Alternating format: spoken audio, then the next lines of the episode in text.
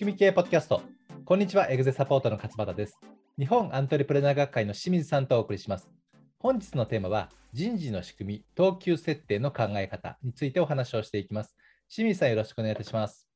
はい、お願いします。はい前回のポッドキャストで人事の仕組みの全体像について、まあ、お話をさせていただきまして、はい、あのまあ、ベースとなる、ね、考え方、いわゆる人事ポリシーであるとか、そこら辺をね、はいお話しさせてお聞きしたんですけれども、はい、実際その人事の仕組みの中には何があるかというと、まあ、一つは等級、そして評価、で報酬、で、まあ、ちょっと違うかもしれませんけど、それに対して教育が必要だという、まあこの4つの、ね、テーマがあるというところで、そうですね。はい。まあ、今日はね、その中の一つの等級設定について、いろいろとお話を伺っていきたいと思うんですけれども、人事制度ってサービスを提供している会社さんとか、サービスを提供している人、コンサルタントさんとかがものすごくいっぱいいらっしゃって、ですね。で、会社さんもすごいこの人事の制度、仕組み作りって、はいあアンテナ立てて一生懸命やられていると。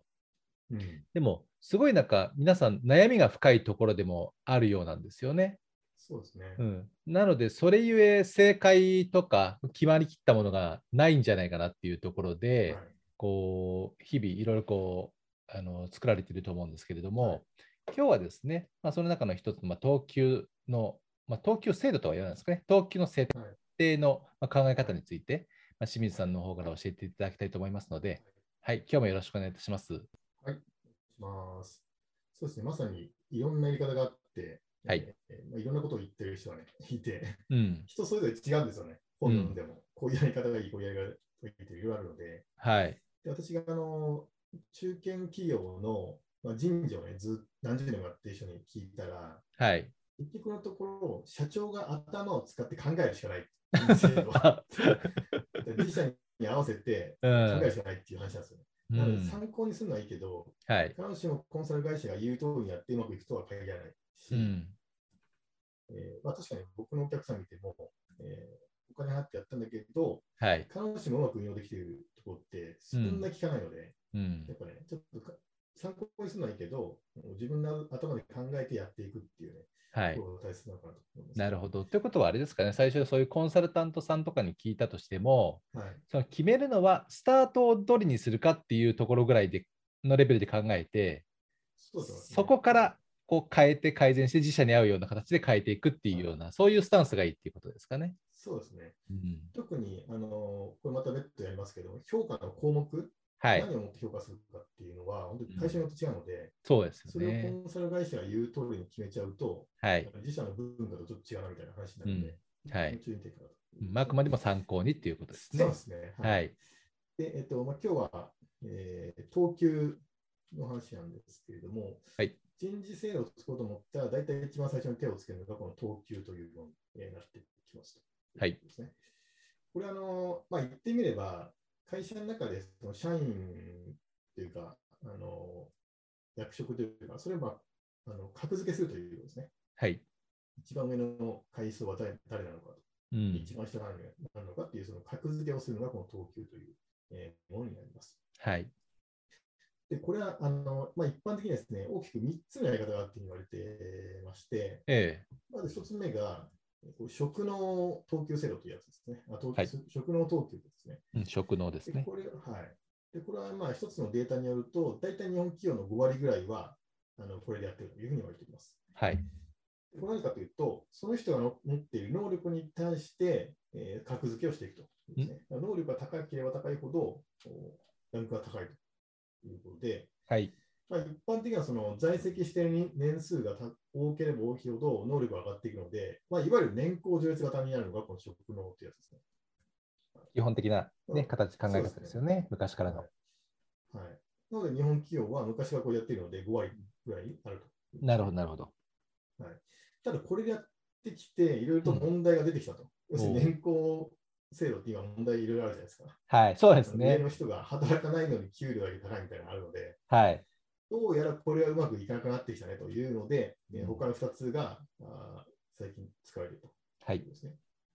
でもう1個目が、えー、と職務等級というやつで、うんえーこれ大体2割ぐらいですかね、えー使われているというふうに言われています。で、これアメリカの会社は大体これなんですけども、うん要するに決まりきった仕事があって、例えばコールセンターの仕事がコールセンターの仕事があって、の仕事はいくらですっていうふうに、その仕事に値段がついてる、うん給料の。はいなので、そこから特に上がったりとか下がったり、そんなしないっていうのが職務等級というやつになります。はい。で、まああー昔はね、これが日本でも、あじゃあこ、職能じゃなくて職務にすりゃいいんじゃないかっていうことで、うんえー推進されて、まあ、今2割ぐらいね、入ってるんですけれども、まあ、これもこれでなかなか難しいねと。まず、その仕事がどれだけの価値があるかっていうのを見たいのも難しいし、はいえー仕事内容をね、その中小企業の場合には、コールセンターの人でもいろいろ他のこともやったりするので、うん。必ずしもその仕事に値段をつけるっていうのが、あーなんていうかな、正確性がないというか、うまくいかないケースが多いですね。はい。なので、えー今よく言われているのが3つ目の役割等級というやつですね。うん。でこれ3割ぐらい今、基本に導入そうなんですね。あ結構多いんですね。はい。でかつ、大体の人、大体の社長は、に話すとこれがいいっていうので、みんなこれをどんどん推進しているということですね。うん。で、これはまあ会社のですね、えーそのポジションの会社における役割の大きさに応じて、うんえーランク付けするというわけですね。ではい。一般社員は自分個人だけの業績を見る見るわけですね。えで課長になると、課全体のお面倒を見るという役割に1えはい個ある。。まあそういう役割だと。はいうん。で、だんだん本部長になると、まあ、本部っていう感じなので、その役割が上がっていけば、あの階級上がりますよねっていう、まあ、そういう感じの考え方ですね、これは。はい。なので、この役割等級っていうのが最近はあの増えてきてるうんとです。ね。わかりやすいので。じゃあ、ちょっとこの役割等級っていうのを、まあ、仕組み系の中でもあのやっていくんですけれども、はい。次のステップとしては、じゃあこの役割、あ、ごめんなさい、えっと、等級をね、何段階にするかという話になってくるうんんで。すね。そうですね。はい、で、えーまあ、例えばその5段階にするのか、9段階にするのか、うん話なんですけども、これあの等級の数が大きければ多いほど、えー何が起こるかというと、ちょっとずつ昇進していくことができるということうん。うですね。んはい。1年目、2年目ぐらいでもう1から2段階目に上がって、5年目ぐらいでまた次に上がってっていう感じで、こう数年ごとにどんどん上がっていくことができるということで、まあ、やる気がね、こう出やすいっていうのがあります。うん。一方で、えー多ければ多いほど管理が難しくなるということで、まあ、いわゆる運用ですよね。これは難しくなるということですね。うん。じゃあ、この7と8の違い何なのというところをまず そうですね。そういうのは出てきまますからね。す。そうですね。。はいい。階段がね、低いと。そうそうそう。うん。違いが何なのかって分かりづらいっていうのが問題になってきます。はい。なので、まあ、大企業の場合にはね、あの組織がでかいので分けやすいんですけど、中小企業の場合にはあんまり多いと、あうん。の難しくなってくるということですね。そうですね組織図の、組織が小さいんです、そもそも。はい。まあ、スモールビジネス、中小企業だとどんぐらい、何段階ぐらいがいいんですかね？えっと、お勧めしてるのはうん。5なんですけど、あ、5なんですね。多くて6。はいうん。でこれ5ってどういう分け方かと言いますと、はいえーまあ、管理職を3段階に分けると。うんで、非管理職を2段階で、合計で5という、なるほど。例えばなんですけども、一番下のレベルは、まあ、一般社員、うん。一兵卒ですね、新入社員みたいな人です。はい。で次が、まあ、いわゆる主任とかリーダー。で主任とかリーダーっていう肩書きついてるんだけど、別に部下がいるわけじゃないというそうですね。はい。だから先輩社員みたいなですね。なるほどうんはいこの段階が非管理職になります。はい。で、次が、あーその中身課長ですね。うん初級の管理者っていう感じですね。で、次が部長みたいなので、中級の管理者。で、最後の一番5番目が本部長とか、うんまあ、あと執行役員とかね、まあ、そんな感じの、はいうんえーポジションになって、えー5段階という感じにえーなっていきます。まあ、確かに5段階ぐらいが、まあ、4だとやっぱね、その分けきれないっていうのがありますので、そうですね5ぐらいが、はうん、ちょうどしっくりくる感じですよね。そうですね。うん。あと別のや分け方として、最近僕これお客さんに見せたら、あこれ分かりやすいねっていうやつがあって、はい。これね、もっと少なくて、まず3段階のやつ。おそうなんです3か段。階、はい、3段階なんだけど、まあ、3段階はあのまず一般社員、管理職、上級管理職っていうわけなんですけども、3段階しかないんだけれども、それだとなかなか昇格とか昇給しないよねっていう話にそうなって、ですよね。うん。はい、でその階階一つの等級の中をさらに3つに分けるという、へまあ、合計9段階なんですけど、はい 等級としては3段階です。うーん。細かく見ると9段階みたいななるほど。っていう分け方もあったりします。うーん。9だとね、そう考えると逆に多くなっているような気もしますけど東。京自体はね、3なので、うん昇格は、なんていうのかな、あの3段階しかないっていう、まあちょっとね、その辺の、えー細かい部分はあるんですけど、はい。あと東急の、えっと、まず考え方としては、まず一番下分かりやすいですよね。1平米さんで。はい。はい、これまず決めると、ねで。次に一番上を決めるというね、うん。自分の会社の中見てみて、まあ、この会社一番、この人は一番上のランクだよねっていうのを決めると。はい。で、ここをまず定義をするわけですね。うん。一平卒の役割は何なのかっていうのを決めて、一番上の人たちの役割は何なのか決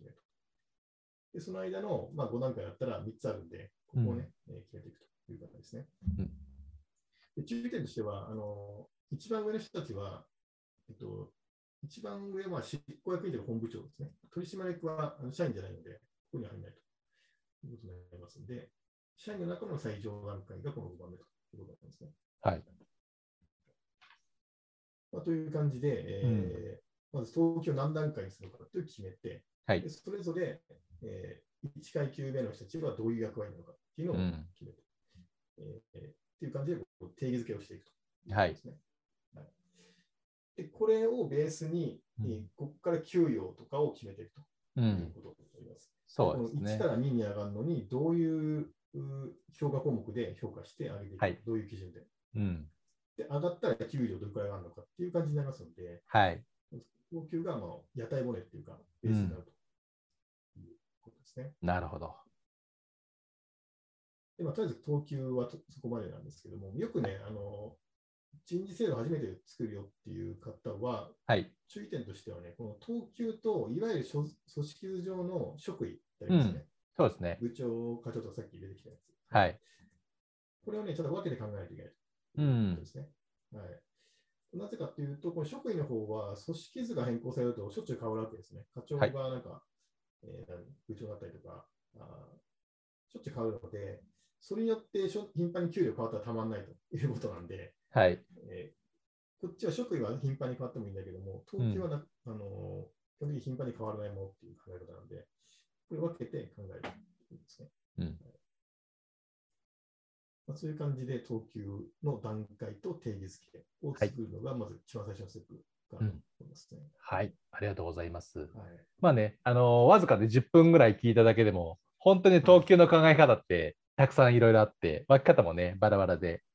だから、これからね、その人事のシステムをこう導入するという会社さんは、まあ、特にでしょうけれども、もう一発でポンと決まるものではないというのが大前提であって、でまずその人事の仕組みだ、等級設定の考え方ってこういう考え方なんだよっていうことを学んだ上で、まずその中から自社に合いそうなものは何かというところの、例えば5段階に分けるとか、まあ、3, 3つに分けて、その中を3つ、さらに3つに分けるとかっていうところで合うものを決めて、それで運用をスタートするっていう、まあ、最初の一時スタートですよね。それを決めて始めてみると。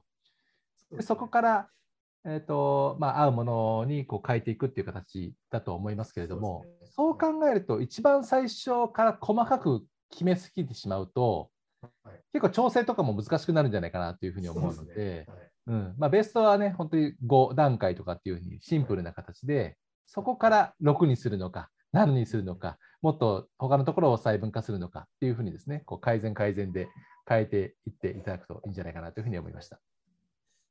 まあ大体あの人生を変えるときは、1年間はテスト期間ですね、運用としてうん、で給料とかは前の人事制度のまま運用する。ただ、このシミュレーションとしてやってみるっていう感じのやつが一般的ですね。そうですね。はいで、結構、しかも本運用しても人事制度って何年かに一度変えてる会社さんって多いですよね。多いですね。うん。